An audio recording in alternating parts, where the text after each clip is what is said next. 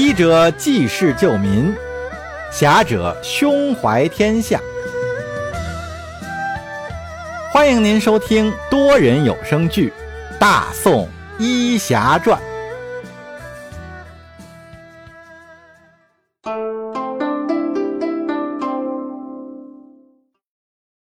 第一百三十二集。打算。听说明年马军要全部裁撤，我和世仪怕是要回家了。沈世仪喝了口酒，道：“回家就回家。”我的莹莹还在等我回去提亲呢。叶禅和墨渊听了都一愣。墨渊问道：“哪个莹莹？是钱莹莹小姐吗？”沈世仪有些为自己的酒后失言感到不好意思。沈世礼替他说道：“也不知道怎么回事，上次世仪和大壮还有那位钱小姐回来后，在这里住了几天，我就发觉他俩不对劲儿。”俩人的眼神和从这里走的时候不一样。听大壮说，俩人在辽国就勾搭上了，现在两人半月一封信，正在热乎劲儿上。沈世宜趁着酒劲儿道：“啊呸呸呸！什么叫勾搭上了？我们是互相照顾，日久生情。”说完，他把脸转向叶禅道：“叶兄弟，你不会怪我吧？”叶禅急忙摆手。啊三哥说的这是哪儿的话？我恭喜你还来不及呢。真的？那是当然了。这钱小姐呀，可也是个性情中人。三哥，你是有福气了。其实叶禅的潜台词是：这钱小姐性格太直爽了，以后有你受的。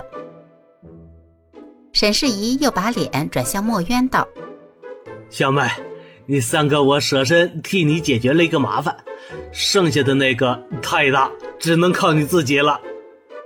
墨渊当然知道沈世宜说的那个大麻烦是耶律晚清，但自己能怎么办呢？他把眼光投向叶禅。叶禅见墨渊看向他，心里知道墨渊明显是要他在众人面前表个态。叶禅端起酒杯道：“三哥多虑了，这一切呀，已经都结束了。”我们既然已经回来，那一切就算是重新开始。来，我们干了这一杯酒，和过去一刀两断。下一杯酒，咱们聊一聊这以后的打算吧。是呀，我们要想想以后怎么办。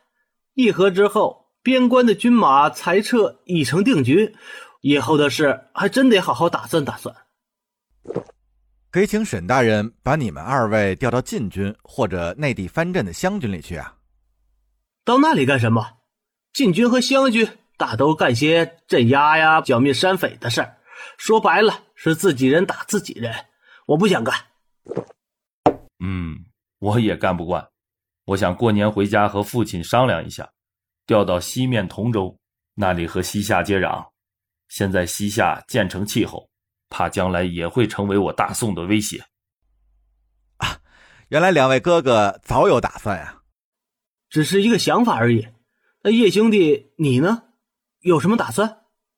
哎，我呀，我先在定州待一段时间看看，要是不行的话，就随着两位哥哥一起去同州吧。那可不行，你听我的，你要先把我妹妹娶了。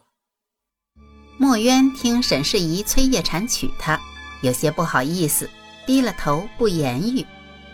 叶禅看了墨渊一眼，对沈世仪道：“三哥说笑了，我和墨渊小姐的婚约。”沈世仪当然知道叶禅想说什么，就直接打断叶禅的话头道：“打住，打住！你也说了，喝了上杯酒就和过去一刀两断了，以前的婚约先放一边。”我就在这问你，我妹妹为了找你跑到辽国大半年，就冲这份情谊，你说你娶不娶她？叶禅一时无语，墨渊心里更难过。直到现在，叶禅竟然还不肯认那份婚约。沈世礼也忍不住问道：“叶兄弟，当初的婚约我们都知道是怎么回事，但今日不同往时，难道是我妹妹配不上你？”还是你仍惦记着那位契丹公主？墨渊听了，也抬起头看着叶禅，想听听他会怎么说。叶禅看着眼前的这沈家三兄妹，有些动情的说道：“其实啊，也并不是我不识抬举，我是怕墨渊小姐嫁给我之后跟着我受苦啊。我的家境你们也都知道，墨渊要是跟了我，那可就过不上现在这种生活了。我可不想把这么一个仙女般的人物变成一个琐事缠身的俗人呀。”沈世礼听了，问墨渊道：“小妹。”你怕吗？墨渊摇头。沈世礼转向叶禅道：“叶兄弟，我妹妹我知道，你以为她在这里没吃过苦吗？我的母亲生病那几年，你以为是谁在照顾这个家？”沈世仪也在旁道：“叶兄弟，你还有什么话说？”叶禅看着墨渊热切的眼神，心中一阵激动。他说道：“承蒙墨渊小姐和两位哥哥的厚爱。”在下一定会竭尽全力，让墨渊过上幸福的生活。墨渊听叶禅如此说，心里的石头终于落了地。沈世仪拍拍叶禅的肩膀：“好，叶兄弟，你说的，我妹妹以后就交给你照顾了。”沈世礼觉得这顿饭吃的很有价值，不但拉近了众人的感情，还把原来模棱两可的婚约落实了。虽然他们未来的前途未卜，但还是很尽兴的喝酒，喝到不省人事。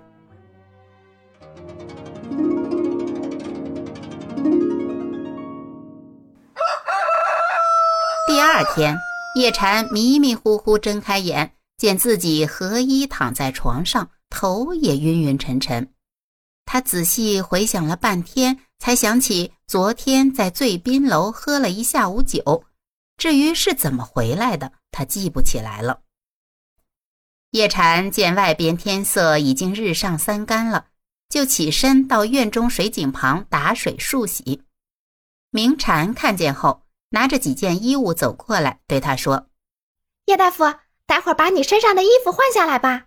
这几件是昨天小姐在街上临时买的，你先凑合穿着吧。”叶禅接过衣服，谢过明禅。就提着水回屋中开始漱洗，漱洗更衣后，他想到定州的太医院报个到。刚出屋门，又碰见明禅。